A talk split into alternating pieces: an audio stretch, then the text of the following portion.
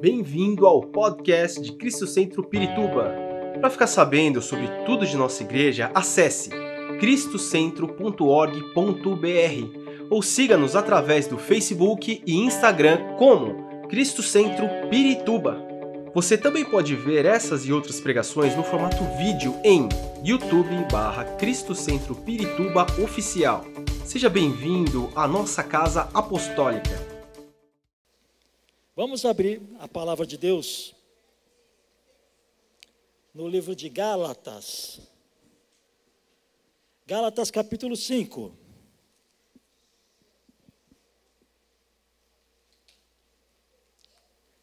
Nós vamos ler Gálatas capítulo 5, do verso 16 em diante.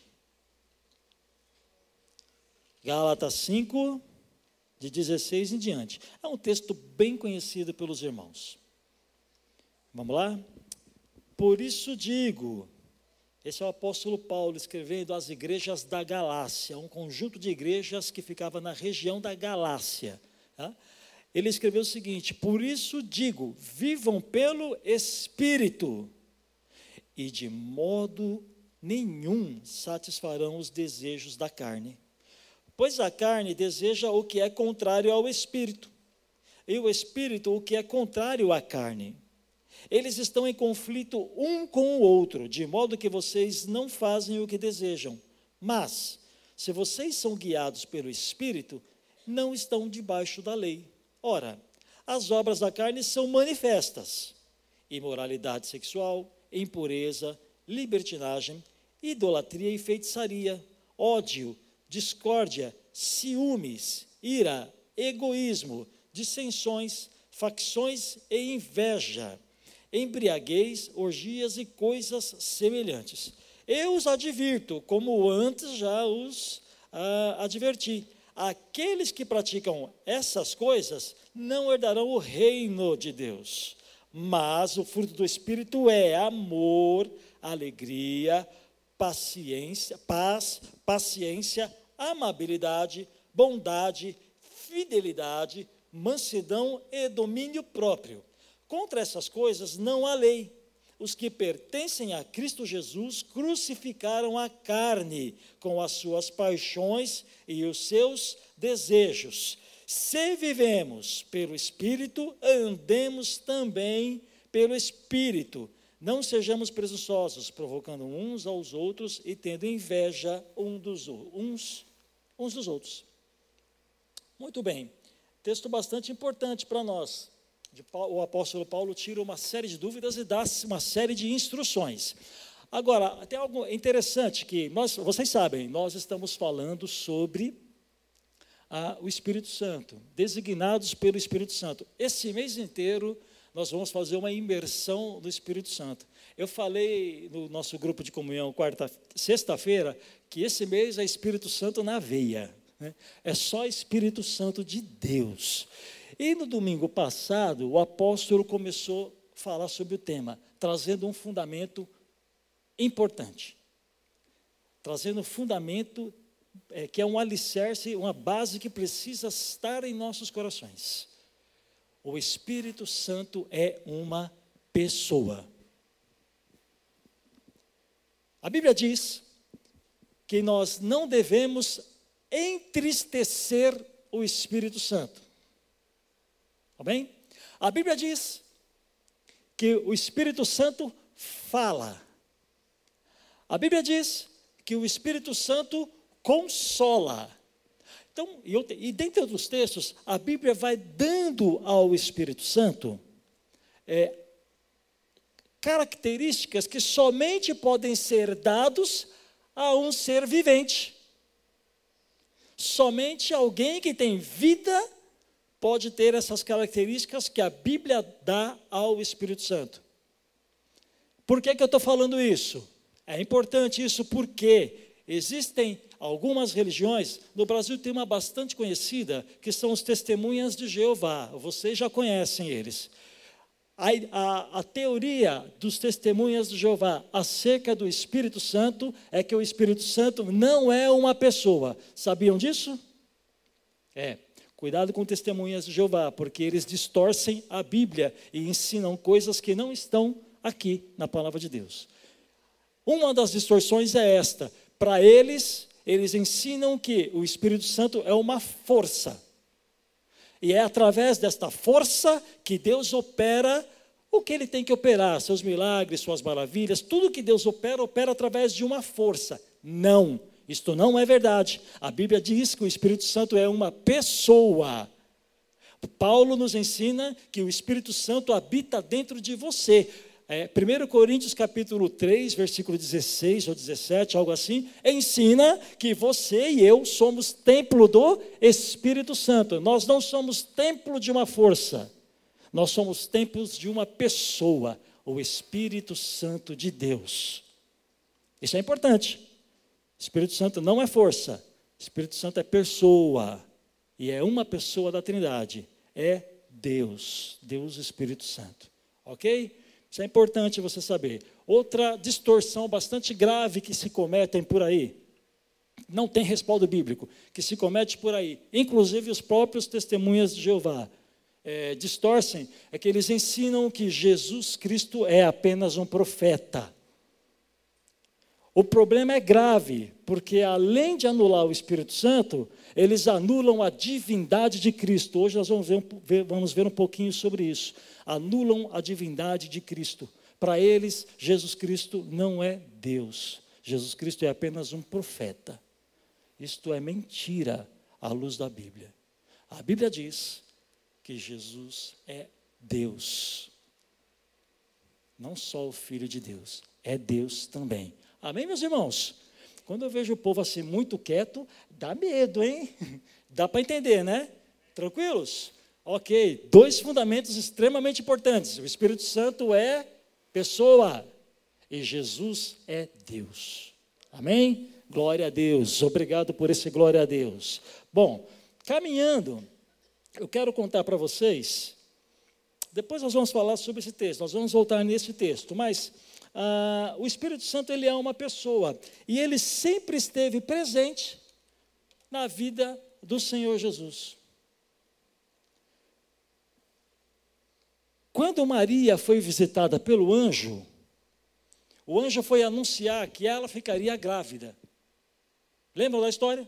Ela ficaria grávida, daria o nome do menino, daria ao menino o nome de Emanuel, Deus conosco, Jesus, daria o nome para ele.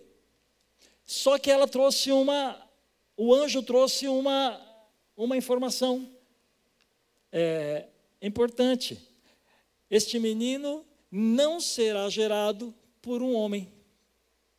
Este menino vai ser gerado pelo Espírito Santo. Então, desde o nascimento de Jesus, nós já vemos Deus operando de forma sobrenatural. Jesus não foi concebido por José. Jesus foi concebido pelo poder do Espírito Santo. Leia depois os evangelhos, principalmente Lucas, ele vai trazer isso com detalhe. Foi o poder do Espírito Santo que gerou Jesus no útero de Maria. Então, já na, já na concepção de Jesus, de Jesus, o Espírito Santo esteve presente, mas não para por aí. Quando você caminha pelos evangelhos, você vai ver que lá no batismo de Jesus, nós vemos a trindade toda junta. O Pai, o Filho e o Espírito, os três reunidos na mesma cena, que foi o batismo de Jesus nas águas. Ali estava o Pai dizendo: Este é o meu filho em quem me comprazo. Estava Jesus sendo batizado e a Bíblia diz que o Espírito Santo veio como uma forma de pomba e pousou sobre Jesus. Então o Espírito Santo estava ali quando Jesus estava sendo batizado. E logo, logo após o batismo, Jesus foi conduzido ao deserto para ser tentado. Quem conduziu Jesus ao deserto? Mateus capítulo 4. Se puder Coloca aí, por favor, Mateus capítulo 4, verso 1. Na tela vai ser mais rápido. Então Jesus foi levado pelo Espírito ao deserto para ser tentado pelo diabo. Espírito em letra maiúscula. Nós sabemos, os estudantes de Bíblia sabem, que toda vez que aparecer Espírito com a letra maiúscula, é somente relativo ao Espírito Santo de Deus. Quando aparecer espírito com letra minúscula, ou é o espírito do, dos humanos, ou é um espírito maligno. Mas sempre que aparecer a letra E, espírito com a letra E maiúscula, é o Espírito de Deus. Então Jesus foi levado pelo Espírito de Deus ao deserto para ser tentado pelo diabo. E olha que legal, deserto, a gente tem a ideia sempre de que o deserto é um período de tribulação, não é isso? Estou passando por um deserto. Quantos já ouviram essa, essa, é, é, essa, essa palavra colocada com essa conotação? Estou passando por um deserto. Você já logo imagina, está passando por um problema, está numa dificuldade, está no estreito, como dizem alguns, né? Está no estreito. Mas, no contexto judaico, para o judeu, deserto não significa apenas isso. Para o judeu, lembre-se que a Bíblia é um livro judaico escrito para judeus. Os judeus entendiam bem o que está escrito aqui. Entendem até hoje, aliás. Eles interpretam de forma incorreta, mas entendem. No contexto judaico, deserto é morada de demônios. Vocês sabiam disso? Quando você vai lá em Mateus capítulo 12, salvo engano, a Bíblia fala que o, quando o espírito imundo sai do homem, ele vai para lugares áridos, desertos. Vai buscar morada em lugares áridos, desertos não encontrando volta, e vem consigo mais sete, piores do que ele. Deserto, no contexto judaico, é morada de demônios. Olha, olha se você já recebeu a revelação do Senhor aí. Jesus, logo que foi batizado, aos 30 anos de idade, começando o seu ministério, ele foi levado pelo Espírito Santo no terreno do inimigo. Tem uma música né, que fala isso. Foi levado pelo Espírito no terreno do, do inimigo, foi levado a casa do diabo, na habitação dos demônios, para vencer o diabo lá. A vitória do Senhor começou ali no deserto, onde ele derrotou o diabo quando ele não caiu nas tentações. Amém? Glória a Deus. Porque a vitória do Senhor começou neste momento. Essa vitória que eu falei que ele transferiu para você, começou neste momento. Tá? Então, o Senhor, em todo momento em que ele esteve ah, na sua vida é, terrena, ele foi dirigido pelo Espírito Santo. Sempre foi dirigido pelo Espírito Santo. Agora, talvez você me diga, pastor, foi muito fácil para Jesus fazer tudo o que ele fez, porque ele era Deus. Quem pensou assim? Não precisa levantar a mão, vai se entregar. Você não precisa é, é, levantar provas contra si. Está né? Tá na lei brasileira, inclusive. Né? Filipenses capítulo 2, vamos ler no telão? Filipenses capítulo 2, versículo 5. Muita gente pensa que Jesus fez tudo o que fez porque ele era Deus. Ele era Deus de fato, mas olha o que diz Paulo na carta aos Filipenses, a igreja de Filipos. Seja a atitude de vocês, deles e nossa, tá? seja a nossa atitude a mesma de Cristo, Jesus, que embora sendo Deus, não considerou que o ser igual a Deus era algo que se devia apegar-se, mas esvaziou-se a si mesmo, vindo a ser servo, tornando-se semelhante aos homens. E, sendo encontrado de forma humana, humilhou-se a si mesmo e foi obediente até a morte e morte de cruz. Deu para entender?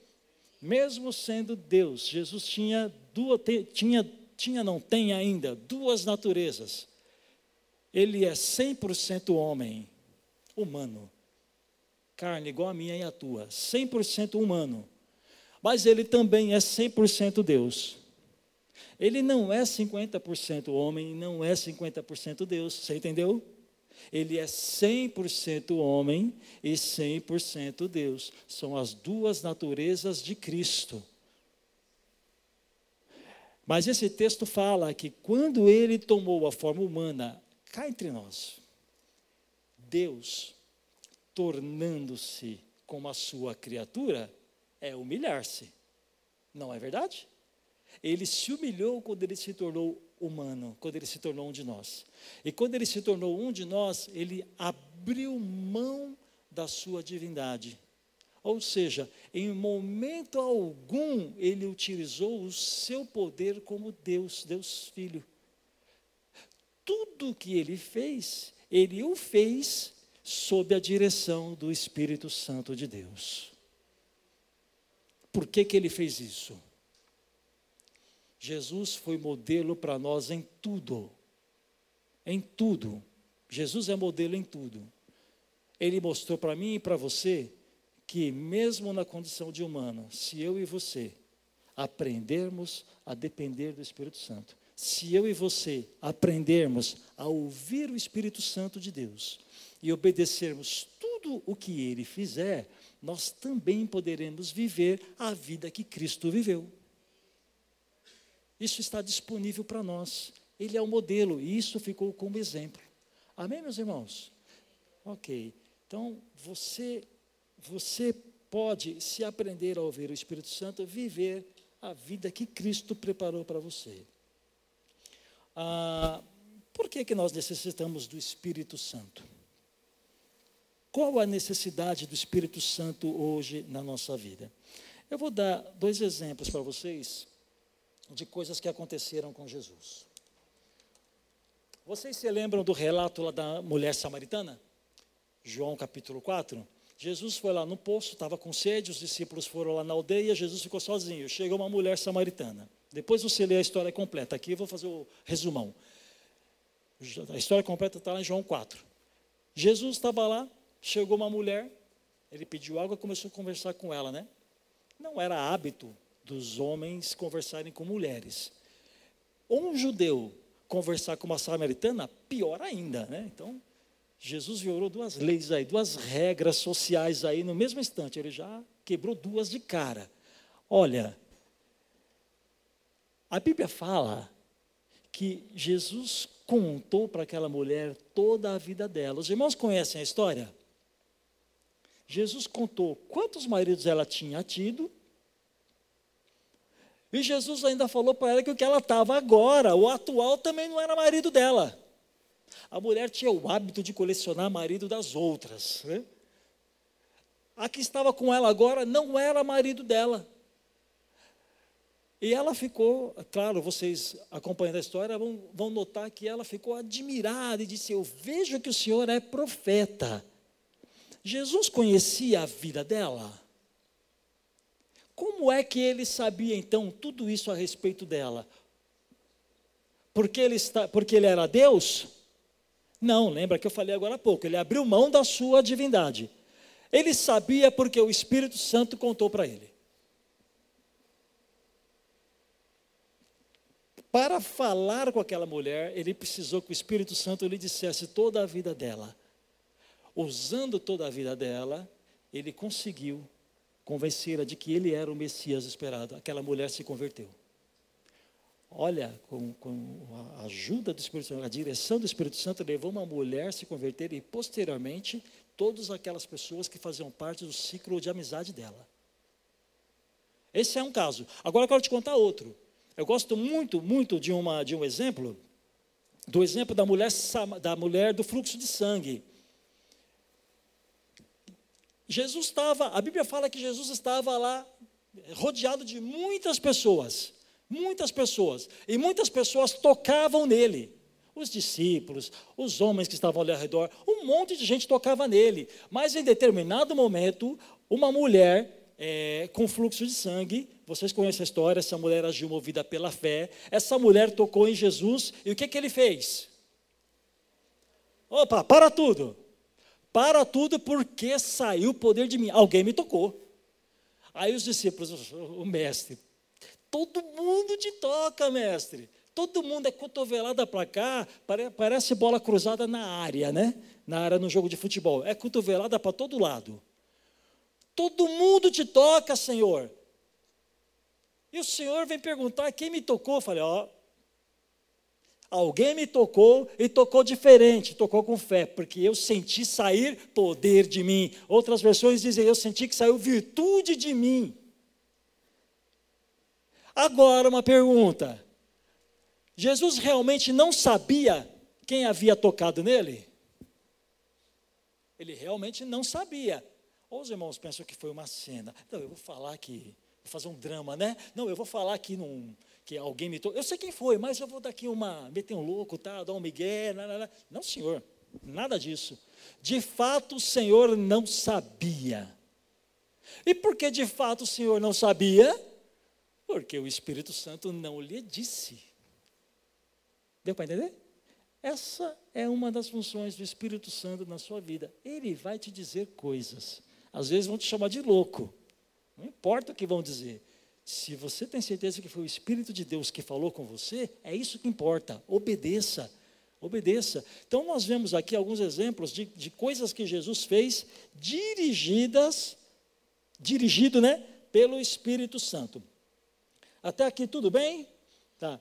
Jesus venceu como humano, dirigido pelo Espírito, para que isso servisse como um modelo para nós. Está claro isso, né? Ele é seu modelo. Se ele foi dirigido pelo Espírito Santo, você também deve ser dirigido. Tá, agora eu quero voltar ao texto. Vamos lá em, em, em Gálatas capítulo 5. Presta atenção. Vivam pelo Espírito, versículo 16. Vivam pelo Espírito e de modo nenhum satisfarão os desejos da carne. Tem umas versões mais antigas que dizem concupiscência, né? Quem tem aí concupiscência? Concupiscência é escrito há muito tempo nas, nas Bíblias mais antigas. Eu, eu uso uma NVI. A NVI facilita a nossa vida de alguma forma, né? Por exemplo, facilitou aqui. Ao invés de escrever um palavrão desse, concupiscência, ela já traz a tradução atual: desejo. Se você viver dirigido pelo Espírito Santo, você não vai cumprir os desejos da sua carne. Isso significa que você não vai ter desejo? Não. Não significa que você não vai ter desejo. Você vai ter desejo sempre, porque você está numa batalha da carne contra o espírito. Esse texto fala, fala, Paulo fala sobre isso. Mas o que isso diz, é, o, que, o, o que Paulo quer dizer nesse texto é que quando você é dirigido pelo Espírito, o Espírito Santo te ajuda a vencer os desejos da carne. Você não vai é, pecar, você não vai aceitar, acolher os desejos da carne, os desejos que, que de ganância, por exemplo, que é um fruto, nós vamos ver agora, coisas da carne, você não vai acolhê-los, você vai conseguir vencê-los, ok?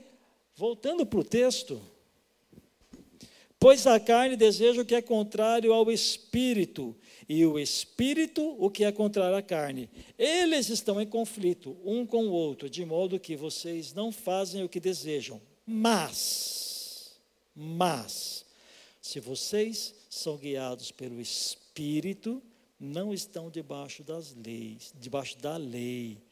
Ó, oh, presta atenção no versículo 19. Ora, as obras da carne são manifestas. Como é que você sabe se você é dirigido pelo Espírito Santo?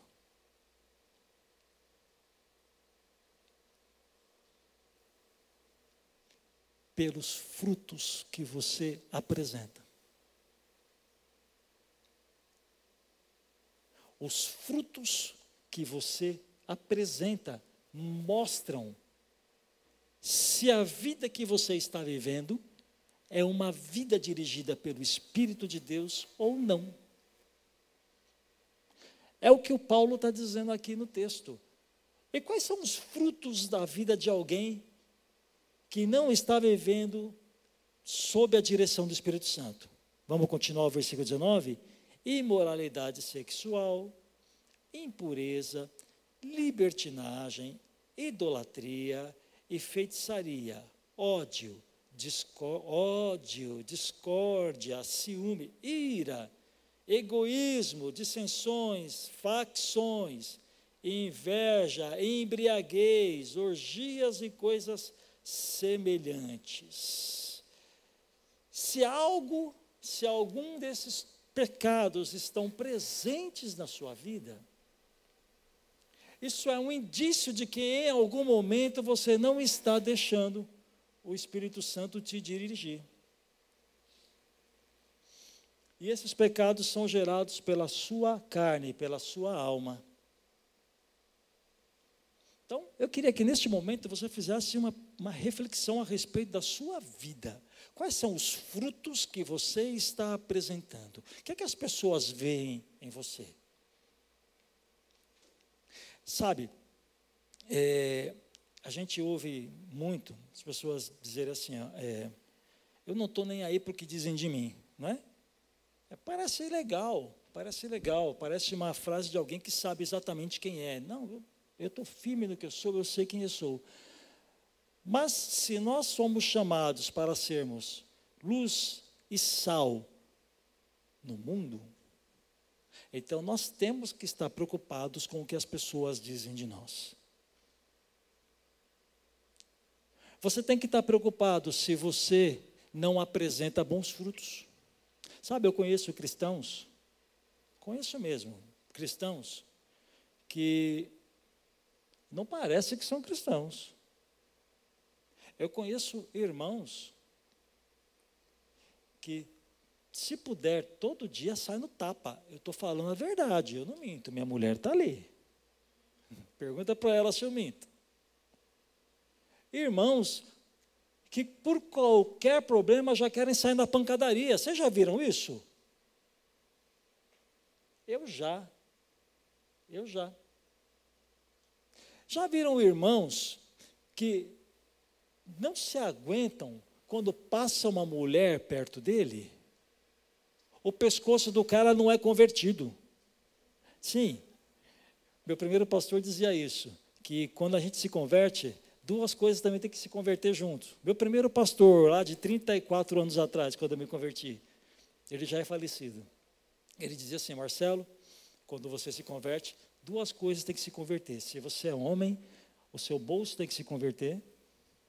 Você tem que passar a apoiar a obra do Senhor financeiramente, mas o pescoço do homem também tem que se converter. O pescoço de homem crente não pode ficar torcendo toda hora que passa uma mulher por ele. Tem que se converter. Se o seu pescoço não é convertido, irmão, mata ele agora em nome de Jesus.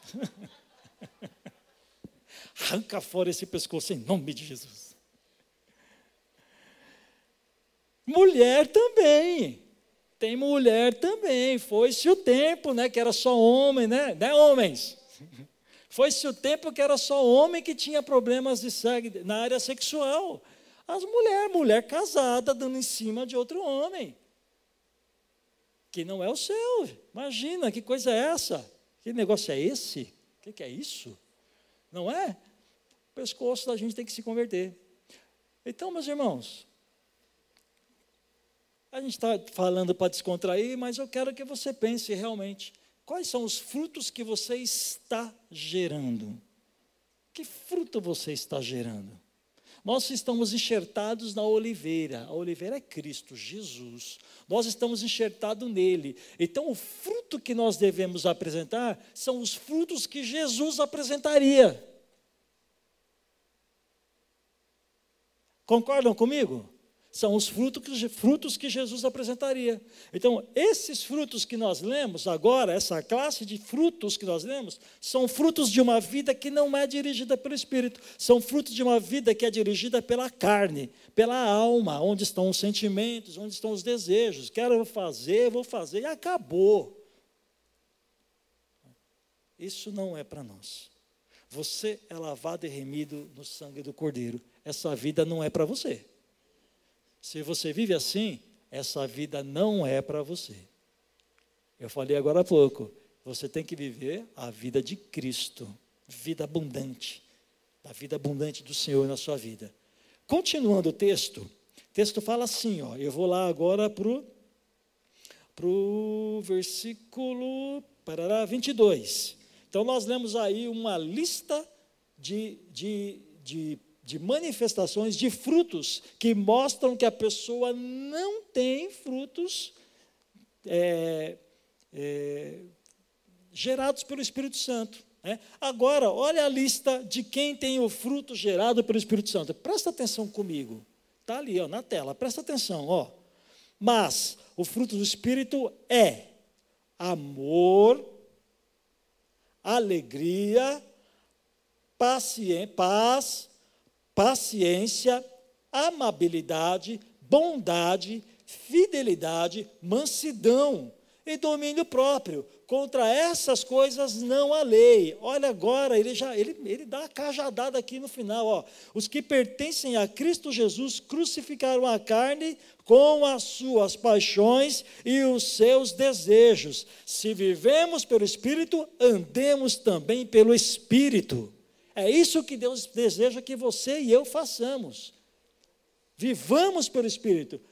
Permitamos que o Espírito Santo mude a nossa vida. Permitamos que o Espírito Santo transforme a nossa vida. Nós somos chamados para ser transformados. Acho que eu preguei isso mês passado, se eu não estiver enganado. Sabe? O Senhor, o Senhor te aceita do jeito que você é. Eu estou até repetitivo, eu já falei isso. O Senhor te aceita do jeito que você é, mas Ele não vai deixar você do jeito que você está. Ele quer transformar a sua vida, vida de Cristo em você. Ok? Então, estas são, estes são os frutos que devem ser gerados na sua vida. Até aqui tudo bem, né? Quero contar dois casos bíblicos, duas histórias bíblicas para exemplificar isso que eu falei. Porque talvez você esteja perguntando, beleza, pastor? Eu, hoje eu estou apresentando um fruto aqui que não é um fruto do Espírito. É um fruto da minha carne. Mas eu quero apresentar um fruto do Espírito. O que, é que eu faço? Essa é a sua pergunta, não é? Essa seria a minha. O que, é que eu faço? Deixa eu te contar uma coisa. Moisés. A Bíblia diz que Moisés foi o homem mais manso da terra. Lembra do texto? Deuteronômio, capítulo ou 32 ou 34, uma coisa assim. Depois você vai lá consultar. Está escrito lá, não estou mentindo. Moisés foi o homem mais manso da terra. Vocês se recordam Moisés do Egito, quando ele descobriu que ele era hebreu? Quando ele descobriu que ele era hebreu, ele virou uma espécie de vingador. Ele viu um soldado egípcio maltratando um, é, um hebreu, um trabalhador hebreu. Ele ficou indignado com aquilo e matou o egípcio, agiu com o fruto da sua carne. Eu duvido que ele orou pedindo para Deus, Senhor, o que, que eu faço? Porque se ele tivesse orado, Deus não ia mandar ele matar o cara. Ele não orou, com certeza, ele agiu por impulso ele agiu com sangue no olho. Aquilo que veio na sua mente, aquilo que veio do seu coração, de imediato ele foi sem ponderar, sem nada. Ele tomou uma atitude, matou o egípcio. Por causa disto, por causa de um erro, porque não, não ouviu a Deus, não sequer consultou a Deus, ele teve que fugir, ficou procurado. Vocês se lembram da história? 40 anos na terra de Midian, exilado, porque se voltasse para o Egito, morreria matou um homem, porque viu o outro maltratando, esse homem maltratando um, um hebreu. Esse mesmo Moisés, esse mesmo Moisés, que a Bíblia fala lá de Deuteronômio que era o homem mais manso da terra, quando ele subiu no monte para receber as tábuas da lei, ele desceu. Quando ele estava descendo, a Bíblia diz que havia música no arraial, no arraial. E aí, quando ele, uma música, mas não era música de vitória. Quando ele desceu, ele descobriu que os israelitas, os hebreus, eles estavam festejando um bezerro de ouro que eles fizeram. Lembram da história? Estavam festejando um bezerro de ouro. O que Moisés fez? Quebrou as tábuas que ele acabara, acabara de receber das mãos do Senhor. O Senhor esculpiu. A Bíblia diz que o Senhor lavou, lavrou, lavrou as pedras, as tábuas, e o Senhor, o próprio Senhor, escreveu nelas. Moisés quebrou o presente de Deus. O que Deus fez, Moisés quebrou, desprezou. Foi um desprezo. Agiu mais uma vez de forma errada. Agiu mais uma vez sem consultar ao Senhor. Vocês estão entendendo onde eu quero chegar, né? Então Moisés, ele pode ter terminado como o homem mais manso, mas ele começou como um homem iracundo. Ele começou como um homem que fazia o que achava que tinha que fazer e acabou. Não buscava conselho de Deus. Fazia o que ele achava que devia ser feito. Mas eu disse para você que o Senhor te aceita do jeito que você é, mas não, vou, não vai deixar você do jeito que você é. Ao longo do, da história, ao longo da caminhada no deserto, o Senhor foi tratando na vida de Moisés. Moisés aprendeu a ouvir a voz de Deus. Você vê Moisés orando, pedindo conselho ao Senhor. Primeiro ponto que gera mudança. Você quer ouvir a voz de Deus? Você quer ouvir a voz do Espírito Santo? Começa a orar. Começa a orar. Como que o Espírito Santo vai falar com você se você não fala com ele? Eu não falo com estranho. Quer dizer, às vezes eu falo. Mas normalmente, esses dias passou alguém por mim e falou: Bom dia, bom dia. Aí meu sobrinho estava comigo. Você conhece tio? Nunca vi na vida. Mas falou comigo, eu falo com ele, não tem problema. Você quer que o Espírito quer que o Espírito Santo dirija a sua vida? Você quer aprender a ser dirigido pelo Espírito Santo? Começa a orar. Um minuto, dois minutos, três, não importa, não é o tempo. Comece a orar. Você vai começar a perceber que você vai, em determinadas situações, sentir algo, uma direção do Senhor na sua vida. Vai mudar a sua vida, assim como mudou a vida de Moisés. Ao longo do deserto, tendo experiência com Deus, ele mudou ele terminou como o homem mais manso da terra. Primeira história é essa. A segunda que eu quero contar é a de Pedro, famoso Pedro, sanguíneo. Cortou a orelha do soldado Malcolm porque, não sabe, porque era pescador, não sabia usar a espada. Se soubesse usar a espada, ele arrancava a cabeça, era o que ele queria.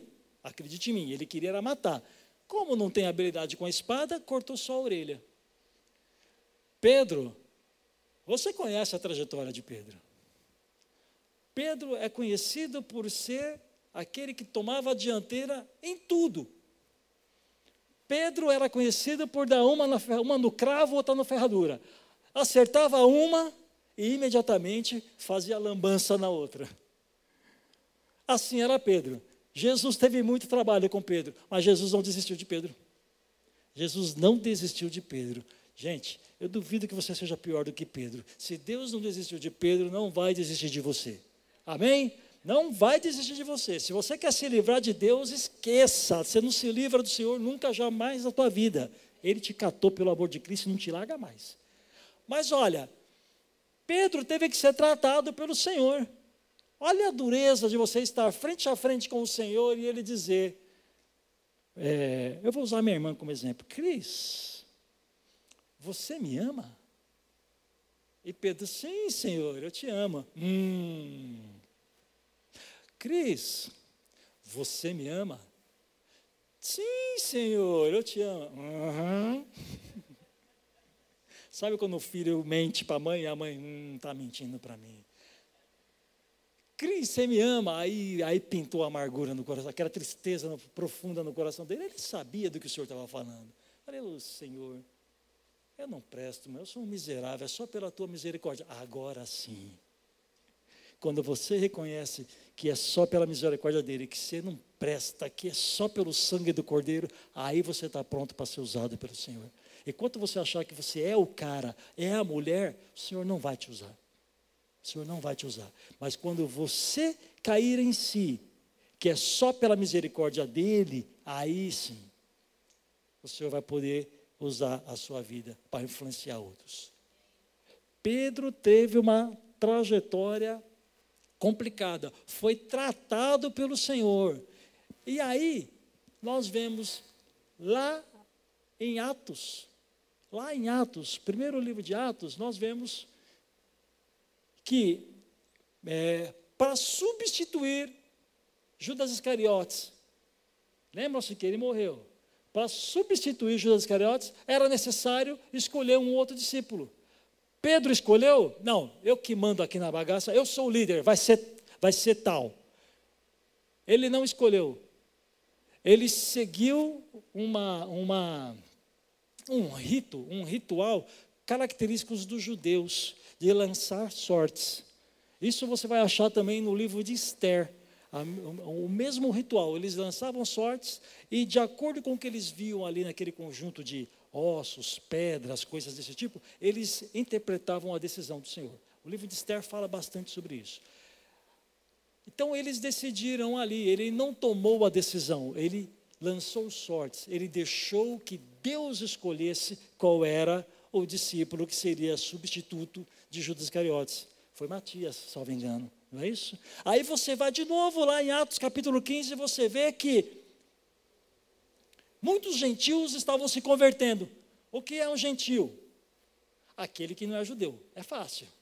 Gentil é o que não é judeu. Eu e você, por exemplo, somos gentios. Muitos gentios estavam se convertendo. E havia dentro lá da, da, da, da, da igreja nesse período judeus que achavam, ó, eles são gentios, estão se convertendo, tem que fazer, tem que cumprir todos os mandamentos que os judeus cumprem. Eles, é como se eles tivessem se tornado judeus. E levaram o caso lá para Paulo, Paulo, Tiago e João decidirem, deliberarem sobre o assunto. Você não vê Pedro tomando a decisão, vai ser assim, acabou. Você vê Pedro ouvindo a todos e somente depois de ouvir a todos ele tomar uma decisão. Não, os gentios estão desobrigados de cumprirem toda a lei como os judeus. Eles vão fazer apenas quatro, cumprir apenas quatro mandamentos. Atos capítulo 15, trabalho de casa. Vai lá descobrir quais são os quatro mandamentos. Vocês perceberam que pessoas que eram, que não tinham o fruto do Espírito na sua vida, viviam pela sua carne, ao ser tratados pelo Senhor, ao aprenderem a dar ouvidos ao Espírito Santo, começaram a dar frutos do Espírito nas suas vidas. Mudaram. Não importa o jeito, ou melhor, não importa a forma como você começou. Você começou tropeçando, não tem problema. Você começou se enrolando todo no pecado, tudo bem. Não importa a forma como você começou. Existem pessoas que hoje estão com as suas vidas danificadas, estão com as suas vidas é, bagunçadas, com problemas sérios, porque fizeram coisas sem obter a direção do Senhor. Você está enrolado porque você não obteve, você não buscou o conselho de Deus. Aí você se enrolou. Mas eu espero que com essas duas histórias eu tenha gerado esperança no seu coração. Esse é meu trabalho como pastor, falar da palavra e a palavra gera esperança no seu coração. Não importa como você começou, nem como você se comportou até agora. Você está vivo, então agora você pode iniciar a transformação na sua vida. Amém? Amém? Coloque-se em pé. Esperamos que esta mensagem tenha te inspirado e sido uma resposta de Deus para a sua vida. Quer saber mais sobre Cristo Centro Pirituba? Siga-nos nas redes sociais no Facebook, Instagram e YouTube, ou visite nosso site em cristocentro.org.br.